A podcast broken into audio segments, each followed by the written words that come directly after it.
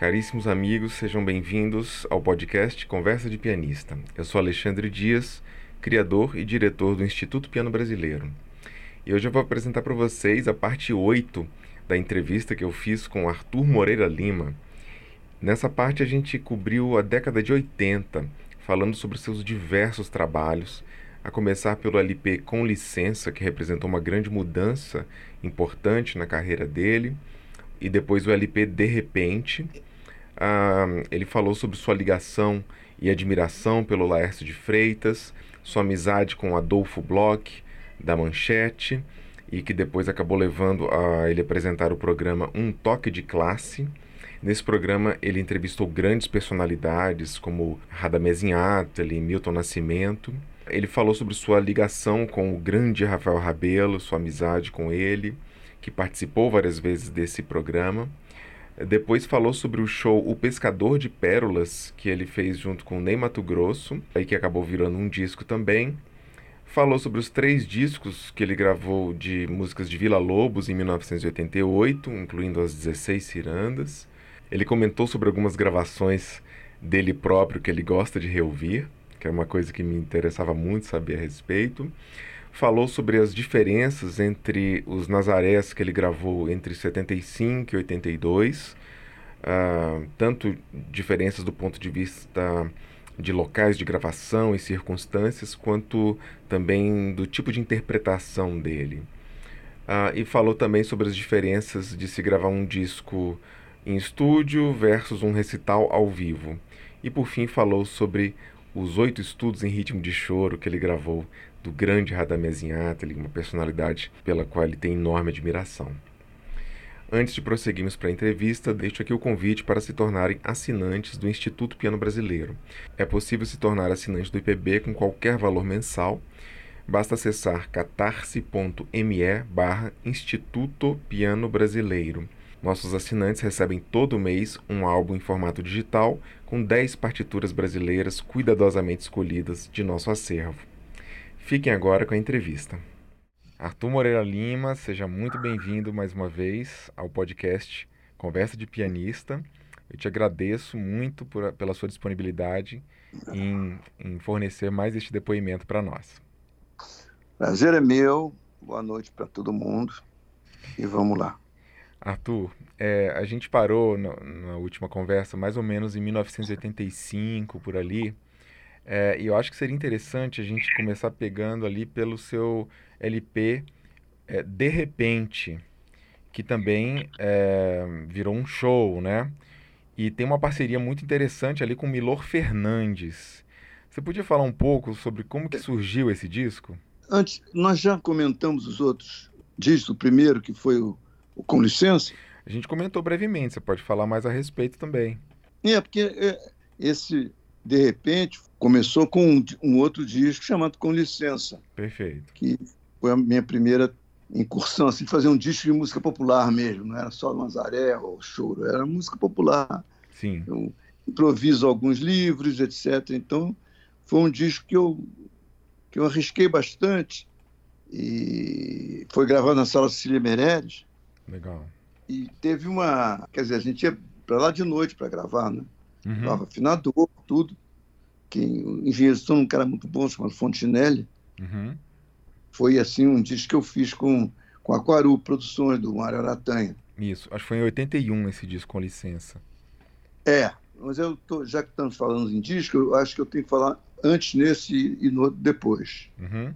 Então, a, esse disco do Com Licença que foi realmente um disco muito, assim, que me deu muita coragem, eu fiz uma, uma improvisação sobre o carinhoso Pixinguinha, que eu acho que foi isso. das coisas que mais deu certo e, e foi isso aí que foi a base de, da, da, minha interpretação do, do carinhoso que, que, eu toquei não sei quantas e, mil vezes a... já e sempre faz muito sucesso com o público.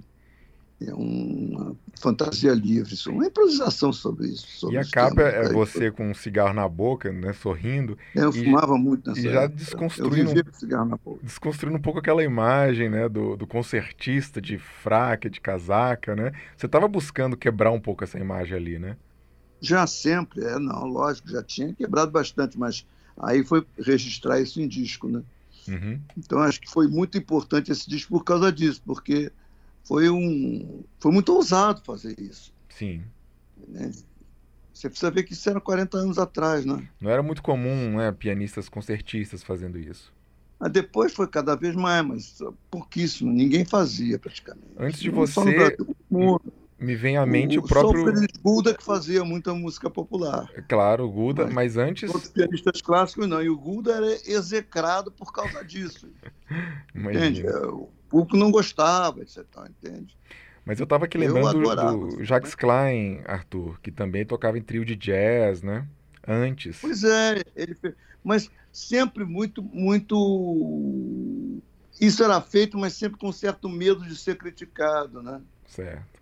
E, em suma, foi depois feito mais adiante, aí todo mundo começou a, a se livrar e a fazer isso. Perfeito. Então, acho que...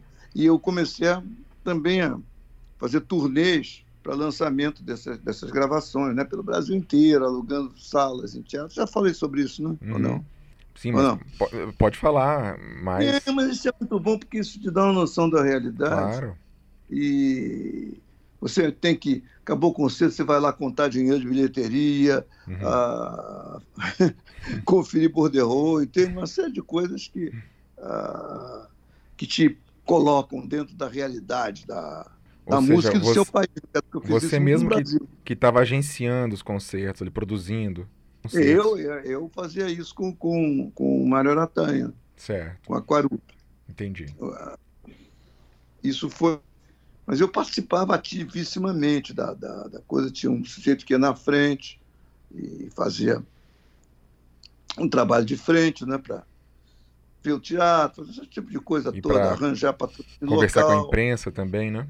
Aí eu conversava Uhum. por telefone, por, depois pessoalmente. Mas, eu, mas foi realmente, foi uma coisa, foi um, né, um- um- uma coisa, eu, eu, eu acho que foi uma coisa realmente, uma experiência fantástica, porque me abriu assim a cabeça, me abriu as portas de uma, de uma nova percepção da realidade, não só minha, pessoal, como a realidade brasileira também. Você lembra de quantas cidades que foram? Ah, depois eu comecei a fazer isso toda hora também. Ah, foram mais de 20, foram 30, muitas cidades. Todas as capitais, praticamente. Você acha que ali já estava nascendo o embrião do projeto que viria a ser o Piano na Estrada? Claro, lógico. Foi ali que nasceu, por isso que eu acho importante falar. Ah, que bacana. e Arthur. repisar. Essa foi a primeira tentativa, né? Sim, Mas não levava piano, não Sei. levava nada. Tarde. sim. é que eu uh, fui aperfeiçoando o negócio até chegar o caminhão, entende? Mas Uhum.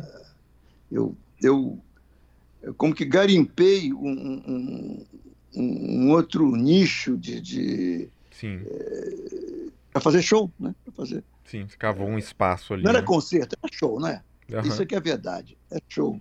É, eu falava, outra coisa, sempre falando com o público, né? Sim. Sempre falando com o público, sempre explicando as, as músicas, ninguém tem obrigação de saber aquilo. Quando você Então, isso- tocava no Municipal e na Sala Cecília Meirelles, você também conversava com o público, Arthur? Uma vez que outra já devo ter feito, sim. Não, mas para concerto só de música clássica, provavelmente não. Uhum. Entendi. Um ou outro deve ter feito isso. Mais tarde, depois eu comecei a fazer mais. Mas nessa época, eh, também um que outro, sim. Eh, comecei a fazer. Entendeu? Essa coisa não, não foi de um dia para o outro, né? Até eu chegar Sim. à perfeição de, de querer, para falar com o público, ter um texto do Milor, do Milor Fernandes, Pois é. onde eu colocava meus cálculos. Isso que eu vou querer quero falar. entender melhor. Então você já falou que o De Repente é uma continuação do Com Licença, né? Completamente.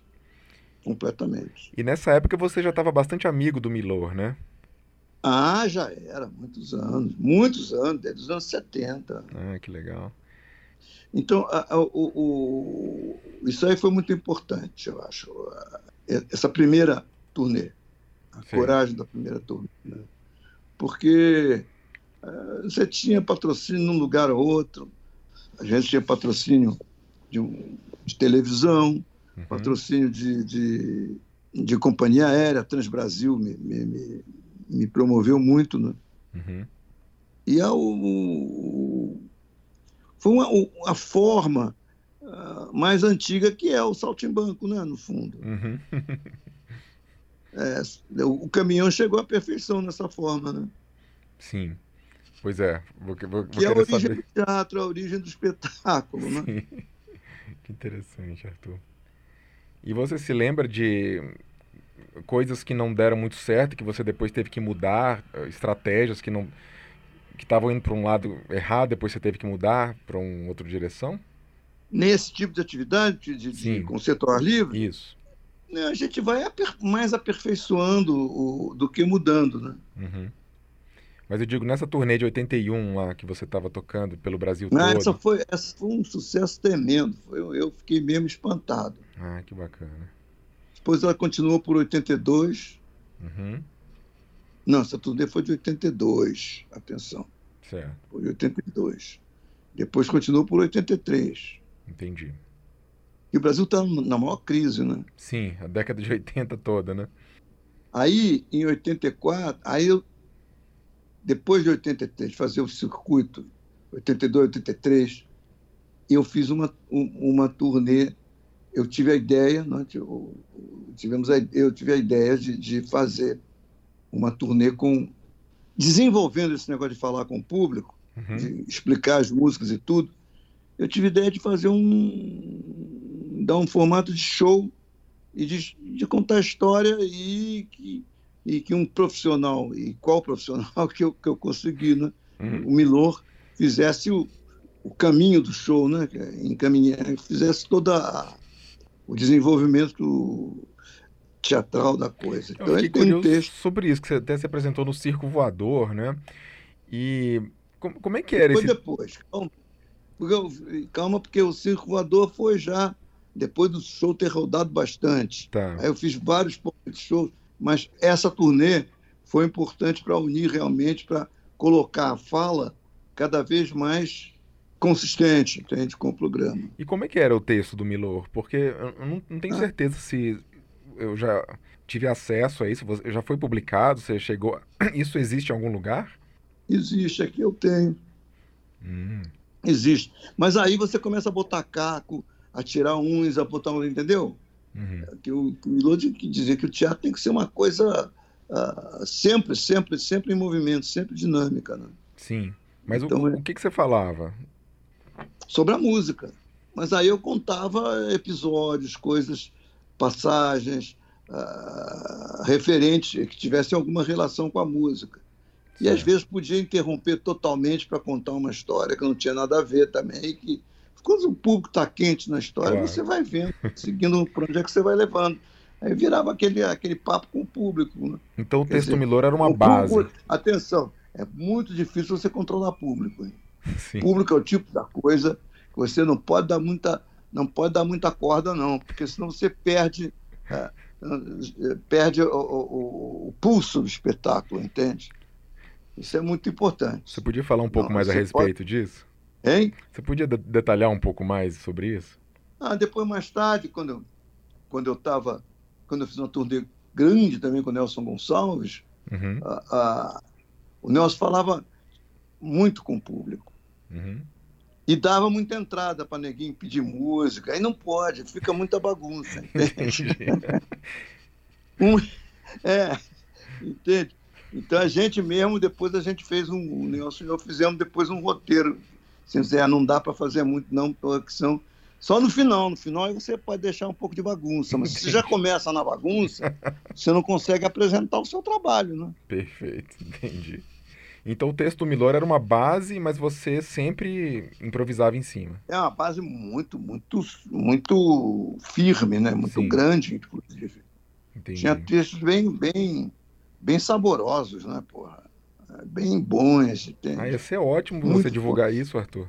Como? Esse texto do, do Milor. É, posso, eu tenho aqui. Eu posso ver aqui. Maravilha. Bom, nesse. Mas eu tenho gravado, eu estou procurando isso. Eu mandei meus aparelhos para consertar, e o cara não devolve nunca, pô, porque eu preciso passar Gravado o que eu tenho aí no em aparelho. Vídeo ou em... Passar. Gravado em vídeo ou áudio? Em vídeo. Vídeo ah, áudio. Nossa. Vídeo com áudio. Vídeo, vídeo áudio, perfeito.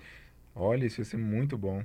de aparecer. Pois é, vamos ver se. Está tudo guardado lá embaixo, uma bagunça danada, não sei o que é que eu tenho, o que é que eu não tenho, entende? Então, ainda está em, em, confecção isso. Bom, no disco você começa com o Tico Tico no Fubá, do Zequinha de Abreu, depois vai para Vaidosa, do Radamés Ateli, depois tem Conversa de Butiquim, do Noel Rosa. Aqui já seria com arranjo do Radamés ou arranjo seu? Arranjo do Radamés. Ah, que legal. Mas eu toquei esse arranjo do Radamés. Uh, arranjo não é, né? É, é uma peça do Radamés, o terceiro movimento. Do concerto para Noel Rosa, né? Ah, o segundo aí é um arranjo. Aí é um, uma transcrição minha, um arranjo meu em cima do, do, de um disco que eu fiz com o Radamés. Não sei se você tem esse disco, da Sim. Marcos Pereira. Tem, da, da Copacabana, tem? Pois é. Tem. É o arranjo do, do, do, do Feitiço da Vila. Sim, perfeito. Feitiço na Vila, da Vila. Tem o Teclas e Dedos e do o outro era e, o, e o terceiro movimento, que é Conversa de Botequim. Isso, entendeu? perfeito. Arthur, o Teclas e Dedos do Laércio é de um virtuosismo transcendental ali, hein? Aquilo é difícil, é muito difícil. É. Muito difícil. Você conheceu a peça como o próprio Laércio te mostrou o manuscrito e você gostou? Não, ele tocou para mim. Ele, ah, ele eu estava sempre com o Laércio. Nessa época legal. eu morava em São Paulo. E estava sempre com o Laércio. E ele tocava aqueles shows maravilhosos dele. Um grande pianista. É, a maneira do Laércio de acompanhar assim, é fantástica. Ele faz uma levada rítmica maravilhosa, né, Arthur? É impressionante, né? É, realmente é genial o Laércio. Laércio é gênio. É. Bom, aí Aliás, o Radamés também. É. E Radamés e Laércio tocaram dois pianos, né? Claro, lógico. Mas ele dizia que o Laércio era gênio. Nunca disse isso de nenhum outro aluno dele. Só ouvi dizer isso do Laércio. Ah, o Radamés falava que o Laércio era um gênio. É. Que maravilha. Nunca falou que, por exemplo, outros alunos dele, que eu não vou citar os nomes, mas você pode imaginar quais. Sim. Famosíssimos alguns. Nunca falou que eram gênios, não. Nossa. Laércio era gênio. Pois é, isso é muito importante. Arthur, no meio do disco tem uma faixa que eu considero assim de uma importância suprema, que é o Batuque do Lourenço Fernandes na transcrição de Souza Lima. Aquilo é muito difícil e você fez ali uma é gravação é genial. É muito difícil assim. Você se lembra é como é que foi a sua relação com essa peça? Como é que você descobriu ela? Como é que foi estudar essa música? Não, a, a partitura que me deu foi o Souza Lima mesmo. Ah, o próprio Souza Lima, que legal. É, foi o que me deu. Deu, tem até tá dedicada, inclusive. Você tocou com ele algumas vezes, né? A episódio sobre o tema de Paganini. Toquei com, né? ele, com ele, com ele. Toquei primeiro com o Sérgio Branos, toquei. E, e, ele fez essa transcrição do Batuque no final da vida, né? Ele, é, já, já tinha final uns, não, mas. Ele tinha uns 80 anos. De... Né? É, Por ali. não, tinha menos. Tinha menos, menos, menos. Eu, essa essa é, arranjo é de 76, se eu não me engano. Então ele tinha 78 anos. E logo depois ele fez do Trenzinho do Caipira, que também é transcendental ali a, a técnica. Eu não conheço essa, como é que é, hein? Ah, você vai adorar. Para é, piano solo? É, no mesmo nível do batuque. Eu, você tem essa partitura? Tem. Vou te mandar. Aí depois... Ah, manda mesmo. Poxa, que legal. Aí depois tem a valsinha do Vinícius de Moraes, né? É, isso eu que. Aí arranjo seu. É, mais uma improvisação até do que arranjo, né? Sim. Aí o Canhoto do Radamés, que é também uma, uma peça de batalha. Ah, isso é, é muito bom. Isso é muito bom. Isso aí você deve ter visto o próprio Radamés tocando várias vezes, né? Sim, ele que me deu a partitura também. Ele tocava isso muito bem, né? Ah, ele tocava divinamente bem piano, né? E quase não usava pedal. Esse é um negócio que eu fico muito. O João Nascimento também fica. E o João Nascimento conhece muito piano, toca piano. Sim. E também ele fica admirado. Como é que esse cara não usa pedal? Ele quase não usava pedal. E uma coisa do Radamés, Arthur, que se fala muito, é que ele era muito é, focado na partitura. Ele escrevia absolutamente tudo, né? Você presenciou o Radamés improvisando? Não, não, não escrevia tudo, não. Ele, ele dava inclusive indicações, ó, agora você faz o que você quiser aqui, não sei o quê. Dava, dava, só, só cifrava às vezes. Sim, mas a parte dele, você chegou a vê-lo improvisando assim? Claro. Que bacana. Vi. Eu, Radamés é engraçado. Eu, eu um apartamento dos meus tios, que eu ia muito quando era pequeno, lá em, uhum. em Copacabana, no edifício Igrejinha. Esse apartamento, inclusive, ficou para mim, Sim. é meu. E é um apartamento lindo, tem vista para o mar, quer dizer, dá para a Avenida Atlântica e tudo. E ah, o Radamés, no tempo que eu era menino e ia lá, o Radamés morava no 11 andar. Nossa! E o apartamento dele no oitavo.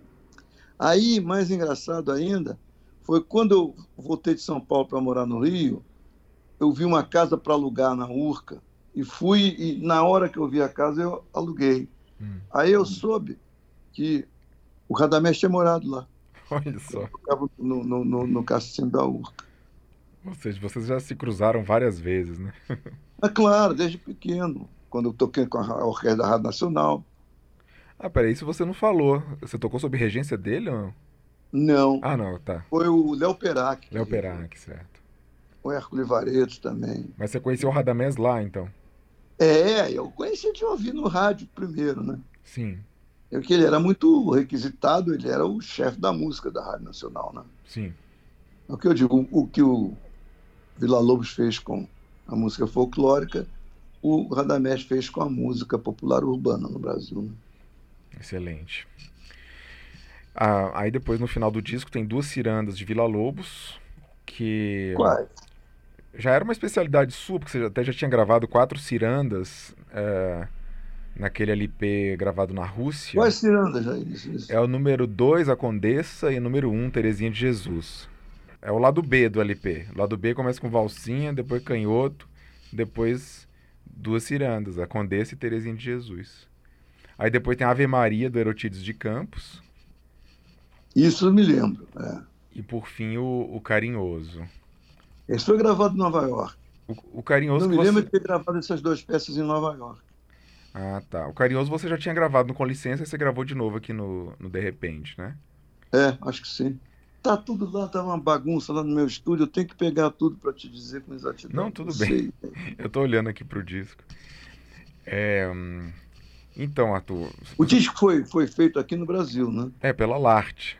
Sei, pois é, essa, essa Larte era uma era minha, essa filha. Essa, Sim. Esse negócio era um Você... amigo meu que administrava, mas era minha. Perfeito. É, aí você ia falar do show no Circo Voador e também que foram mais de 80 apresentações, né? Ah, não, não me lembro, mas muitas, já foi mais, porque só eu fiquei um mês em, em, em, me apresentando todos os dias, menos domingo, no, no hotel. O, oh, Deus do céu, é o nome daquele hotel do. do... Maxud? É, no Maxud, exatamente. Ah, certo ia dizer Maxud, saía Maxime, mas. É. Foi no Maxud, exatamente. Aí eu fiz um, um, tremendo no Clube 150, né? Isso. Eu fiz mais de um mês. Com esse Foi... show do De Repente. É. Entendi. Foi 1985, início de 85. Certo.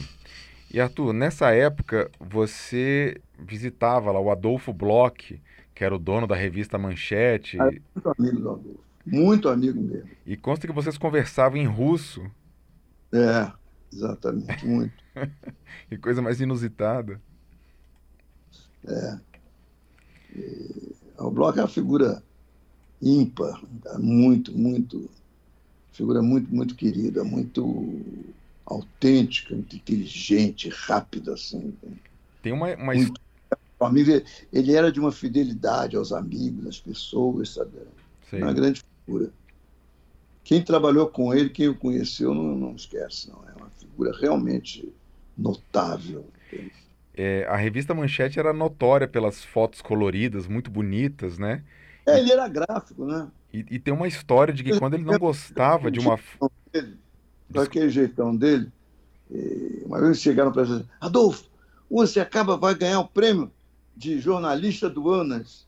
Jornalista é o caralho, eu sou gráfico, porra. e consta que quando ele não gostava de uma foto, Ele pegava. Ele comia, comia negativo. Engolia. ele era figurado. E ele que quis que eu fizesse esse programa na manchete. Né? Então, você já mencionou, esse programa chamava Um Toque de Classe, né? É, é esse aqui que eu estou recuperando. Ah, isso vai ser muito bom você divulgar isso. Eu Arthur. tenho isso. Arthur, um dos, um dos entrevistados foi o Milton Nascimento, né? Você chegou a to assim. tocar com o Milton nesse... É, é, foi sim, claro, tem. Nossa. E, e eu queria que você falasse sobre uma outra figura importantíssima, que é o Rafael Rabelo. Você tem uma é... ligação importante com o Rafael, que acho que começou ali, não? Não, começou em 1978. Ah, tá. Eu fiz um show no, no, no, no Museu de Arte Moderna com um conjunto chamado Galo Preto. Certo. E o Rafael tinha 13 anos. E, e era o violão de sete deles. Uhum.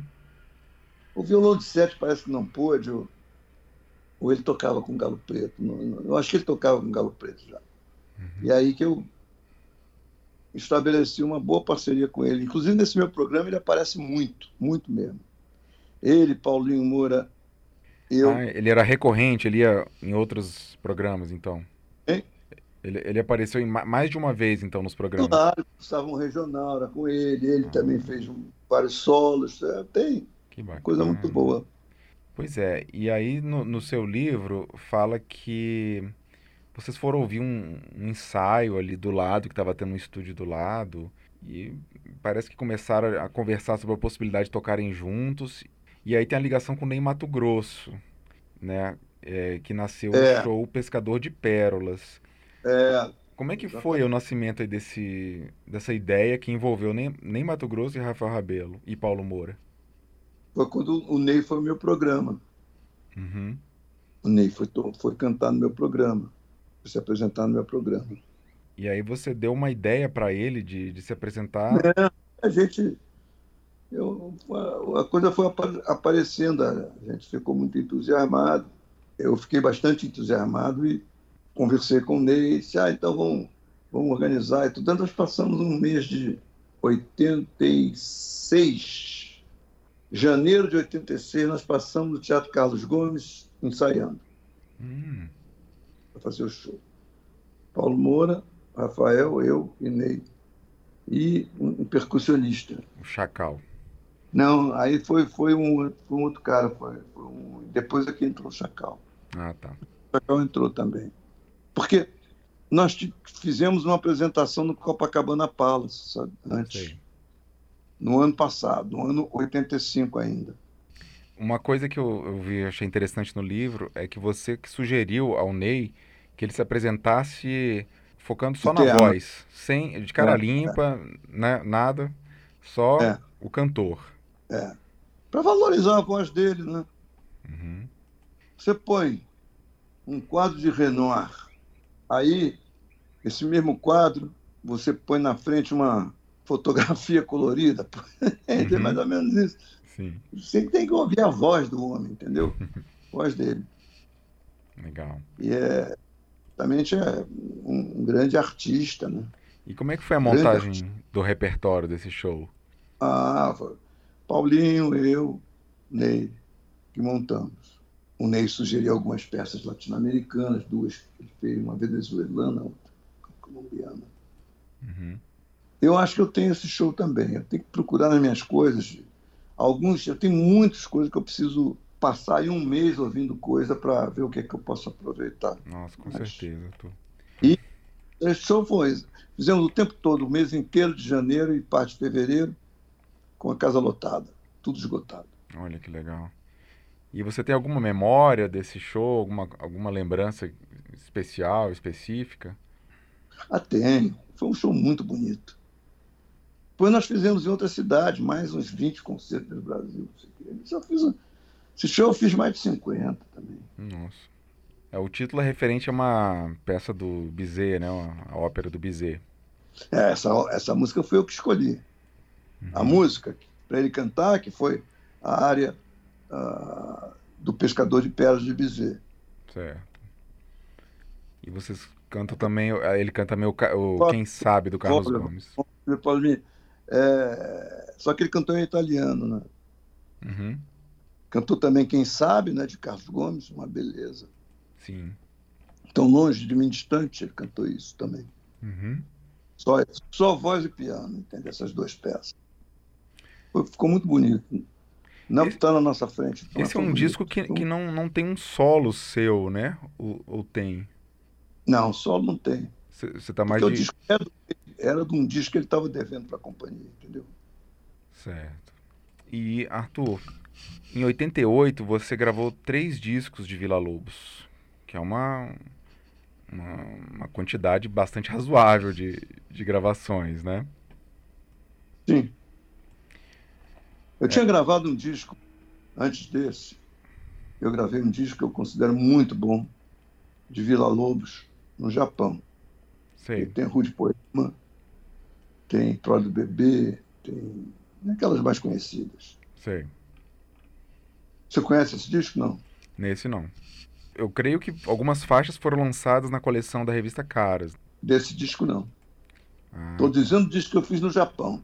É, porque o disco que eu fiz no Japão é, é, muito bom do ponto de vista também de gravação, de certo. condição de gravação totalmente diferente. Então ficou muito mais redondo, som, piano, tudo, tudo era melhor. De modo que... Esse disco não foi lançado no Brasil? Não. Era, foi para Nippon Columbia ainda. Agora é da Sony, não, acho, acho que é da Sony. Certo. Eu sei que até hoje, de vez em quando, eu recebo royalties desses discos que eu fiz no Japão. Hum, que legal. Então, aí depois você então regravou Vila Lobos aqui no Brasil. Regravei em função do centenário, né? Sim, em 87. É, o centenário foi em 87. Não, mas eu gravei em 88, porque foi combinar a fazer, mas aí não saiu. Sabe aquele negócio, né? Não, não sai a uhum. verba, peraí, vai sair, não sei o que. Então, eu, eu detesto marcar, marcar data para obra de arte, entende? Sim. Não tem data, sabe? Ainda mais quando você depende de, de, de verba para fazer o disco, de uma série de coisas, entende? Mas então ele não saiu no ano total, mas saiu no ano seguinte, o que não fez a menor diferença, né? Você entende? Uhum. mas não faz a menor diferença, né? Então, e é...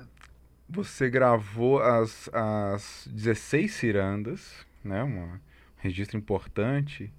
E... É, isso é, ficaram bom. O, o, o, eu não gosto muito do som do disco, sabe? Sei. Para te dizer sinceramente. Eu não fiquei contente com o som do disco, mas foi o que se pôde fazer na época. Onde que foi e... gravado? Em estúdio ali nas Laranjeiras. É um estúdio. Entendi. Um piano que não era tão... Mas saiu um resultado palpável, um resultado Sim. razoável. Claro. Mas eu não fiquei satisfeitíssimo, não por minha curva, não porque eu toquei assim o assado, não. É porque as condições impediram que ele ficasse mais redondo, mais bonito, com maior dinâmica de som, etc. Entendi. E isso não dá para fazer nas condições que eu, que, eu, que eu tinha que entregar o disco. Né? Esses discos depois foram relançados. Não, o ideal teria sido, teria sido ir para Nova York para fazer, ou ir para Los Angeles ou para Londres, como eu sempre fazia. Sim, como você fez tantas vezes. Esses discos depois foram é. relançados naquela série é, que você intitulou O Piano Brasileiro de Arthur Moreira Lima, né? Também é. Sim. É, você também gravou a prole do bebê número 1 um inteira, o ciclo brasileiro. É, mas, é, a prole do bebê a, que você me mandou, que é muito melhor.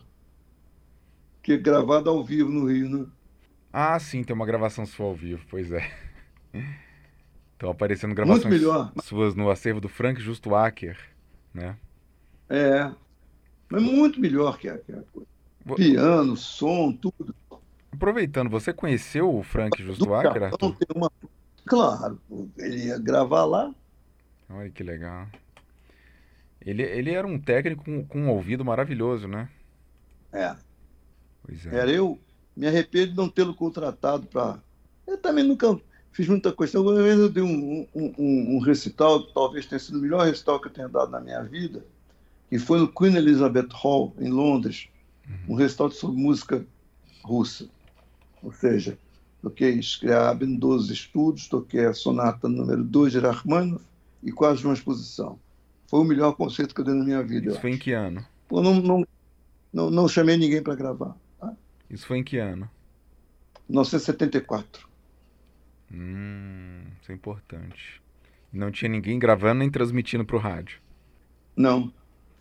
Eu não, eu, eu, conforme eu vivo dizendo e repisando para você, eu não, eu não me levo a sério, não. Eu não sou desses caras que.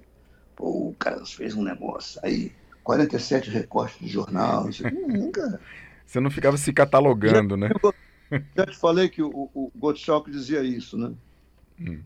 Não falei isso? Não, não citei essa do Gottschalk? Não. É a importância que isso tem daqui a mil anos?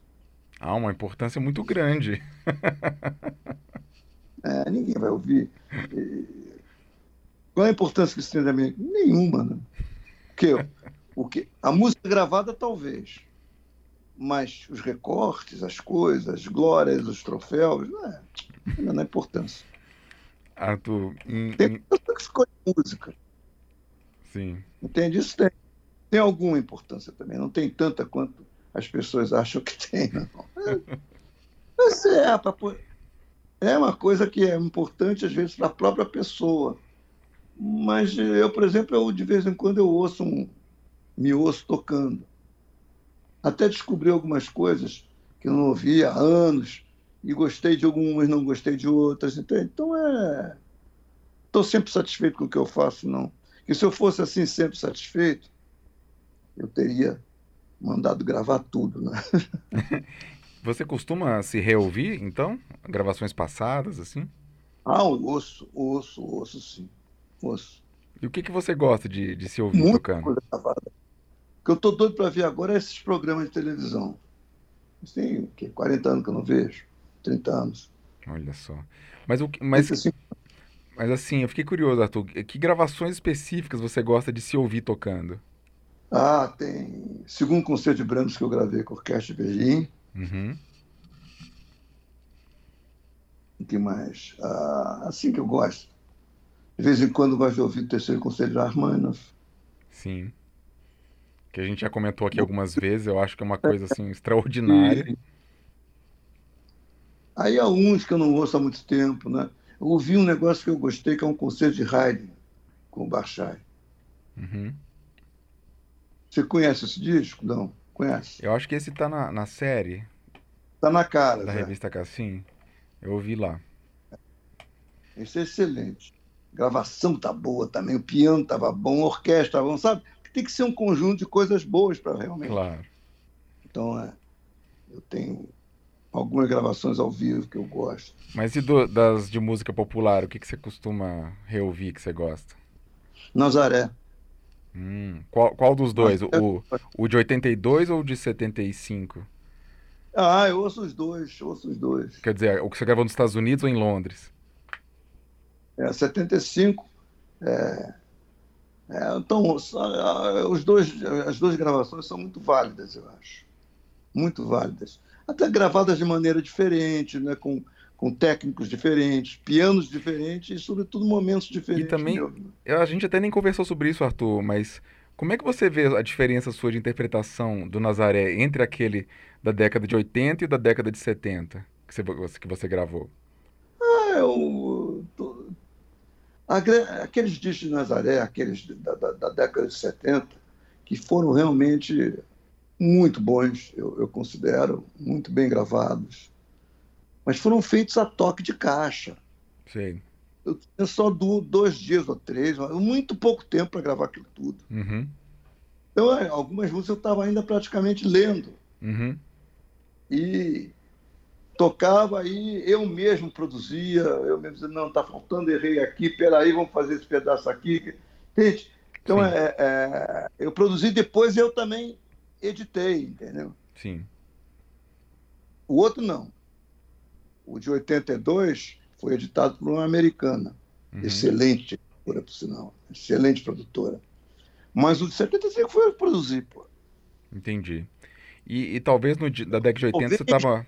Talvez ele esteja até mais, mais aceitável para mim, entende?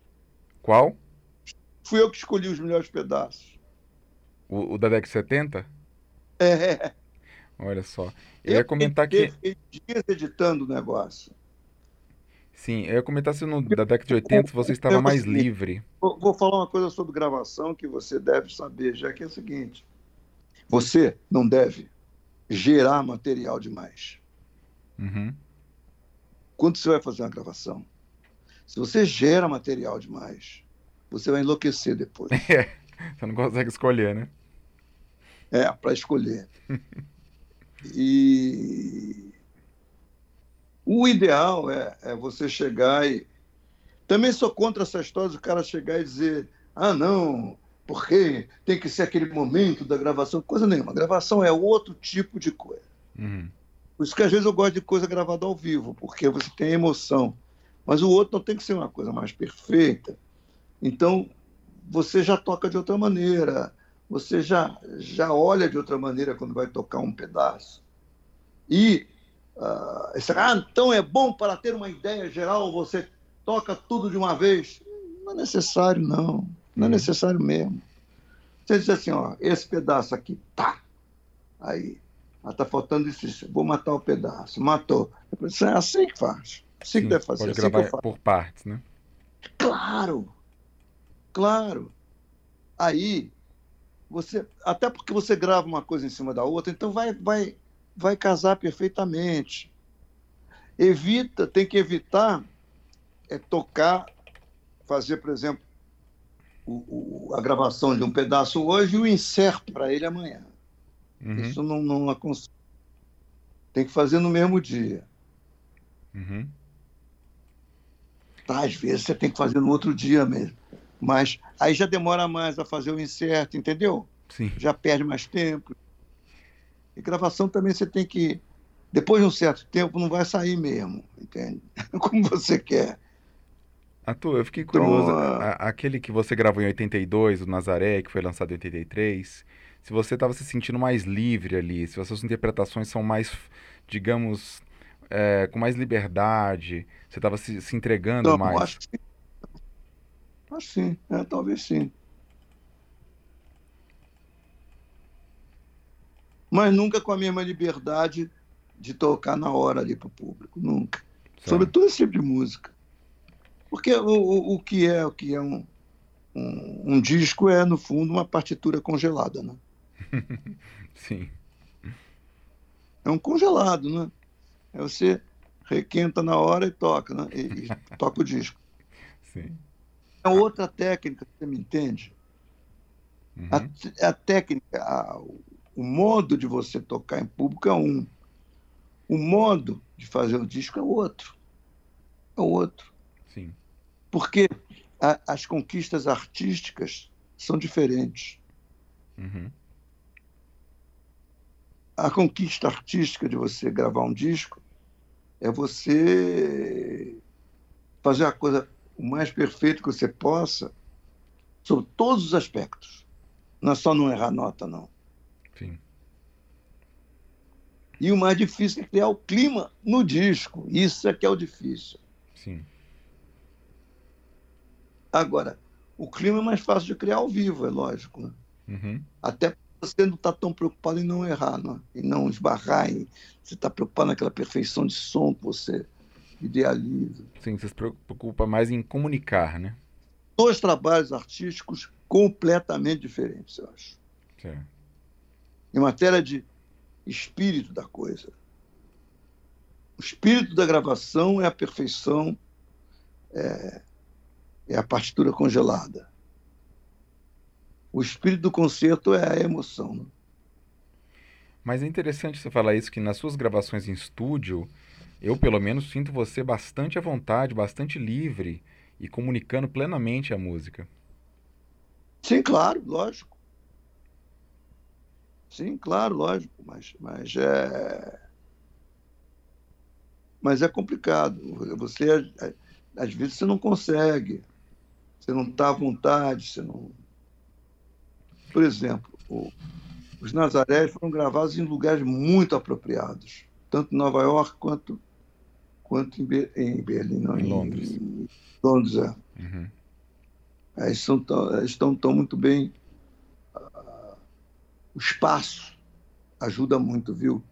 Sim. Agora, voltando à gravação do Vila Lobos, em estúdio, o Vida Lobos que eu gravei em estúdios bons, grandes, mas o outro estúdio que eu gravei, aqueles três dias, é um estúdio pequeno, acanhado, então você tem que fazer, poxa, acústica uhum. muito no botão, não é, não é no som, não é natural. Sim, é trabalho redobrado, né? Não é legal, não. Eu sei. Não é legal, não. Gravar em estúdio pequeno não é legal, não. A menos os estúdios que você tem em Moscou, por exemplo. Em Moscou e em outros lugares que eu já gravei. Moscou, o estúdio que eu gravei com um concerto de rádio é uma maravilha de estúdio. Uhum. E quando você toca em estúdio, você está tentando comuni se comunicar ali é, com as pessoas presentes no estúdio ou tentando visualizar alguém que vai ouvir depois a, a não, gravação? Tô, tô, tá, não. É aquele negócio. De, tem uma música do Gilbert Bécaud que ele, ele chama-se Le Pianiste de Varsovie. Tem um momento em que ele fala primeiro concerto, ça termine par des bravos, não sei o quê, e, e j'étais tout seul avec mon piano. É isso aí. Uhum. Tá sozinho com o meu piano. Sim. É, é o ideal, viu? Interessante. Na hora que você se preocupar, agora eu vou fazer isso muito bonito. Agora eu vou tocar isso. Ih, ferrou-se. Mas então você não está negócio... tentando chegar a um ouvido ali. Tá só, só com, a, com o piano e a música. Quanto mais você se, se mesmar, mais você vai transmitir. Que interessante, Arthur. Então você... Quanto mais você entrar dentro de você, você vai estar dentro da música e vai transmitir mais. É muito interessante você falar isso. É, uma, é, uma, uma é, é, fruto de uma experiência. Eu estou com 80 anos, né? claro, sim. é... Já gravei em instâncias as mais diversas. Né? Com certeza, sua experiência é vastíssima, Arthur. É, em 89, para a gente terminar aí a década de 80, né? Você gravou também um disco muito importante com os oito estudos em ritmo de choro do Radamés Inátali, em homenagem a ele que tinha falecido no ano anterior, né? Também foi gravado no, numa, nesse mesmo estúdio que eu gravei o Vila Lobos. Sei. Gente, a, a, então tem essas limitações do estúdio e é, hum, o di, mas como a música do Radamés é diferente, agora se você comparar o Radamés desse estúdio com o Radamés que eu gravei em Nova York, você vai uhum. ver uma diferença brutal. De é. piano, de gravação, de acústica. Então, olha, três coisas lá. Uhum, sim. então, você limita muito. Agora, eu gosto do meu disco de Radamés. Muito bom. Eu gosto. Pois é, ali Mais são obras do... muito raras que você Mas, gravou. Por quê? Porque não, não, a música do Radamés ela já foi muito tocada em estúdio. Ele tocava em estúdio. Sim. Você me entende? E Vila Lobos não, né? A proposta artística é diferente. Eu, de uma certa maneira, até gosto mais da proposta do, do, do Radamés. Uhum. Pianisticamente falando, então não se fala. Sim. Né? E... Mas o Vila Lobos necessita de um grande espaço, né? de um grande, uma, uma, uma acústica diferente. Sim. O Vila Lobos joga muito com os efeitos acústicos, né? Arthur, eu fiquei curioso porque nesses oito estudos são obras muito raras e que algumas até é, até hoje só foram gravadas ali por você naquele disco. Por exemplo, Guriatã de Coqueiro. O Radamés que me deu essas músicas. Ele que te deu em manuscrito, né? É, claro, tudo manuscrito. Olha só. E, e o título Oito Estudos em, em, Ritmo de Choro, foi ele que deu também? Foi. Legal. É, tem a... Ou Estudos ritmo de choro. Não sei se tem o 8. Não, oito é tudo bem. Estu, é, estudos em ritmo de choro. E tem a brasiliana número 8, a dois pianos, que é você tocando... Não é, não, é, não é a moda de choro, nada, é em ritmo de choro. Em ritmo de choro. Certo, não, tudo bem. É, em ritmo de choro. E, Arthur, a brasiliana número 8 para dois pianos, você gravou ali com você mesmo, né? É. Foi, foi, a, foi a única vez que você fez isso, de gravar em overdub? Foi. Ah, você apresentou mais a ocasião, né? Certo. Mas eu não gosto muito dessas mágicas, não. É aquilo que eu te falei. Uhum. Je t'ai tout seul avec mon piano. É isso aí. Você quer ouvir essa música? Eu... Procura. Procura no, no, no, no Google. Procura Gilbert Becot. uma música chama Le Pianiste de Varsovie. Uhum. Eu gosto dessa música. Ah, legal, Arthur. E depois eu ouvi isso, depois de fazer o concurso de Varsóvia, né? Sim. Aí eu, isso me, me une muito a meu, a meu, a meu início de carreira, assim. Uhum. É, Arthur, eu acho que esse é um, um bom momento para a gente encerrar essa parte da entrevista, em que a gente fechou aí a década Ok. de 80, né? Eu te agradeço mais uma vez pela sua generosidade e disposição em, em compartilhar conosco todas essas histórias tão importantes aí da sua carreira e do piano brasileiro. É. E voltamos a nos falar no próximo capítulo. Se Deus quiser. Um abraço. E assim ouvimos a oitava parte da entrevista que eu fiz com o grande pianista Arthur Moreira Lima. Acompanhe os trabalhos do IPB através de nossas redes sociais, no Instagram, Facebook e especialmente nosso canal no YouTube, em que temos publicado uma grande quantidade de materiais relativos ao piano brasileiro. Um abraço, tchau!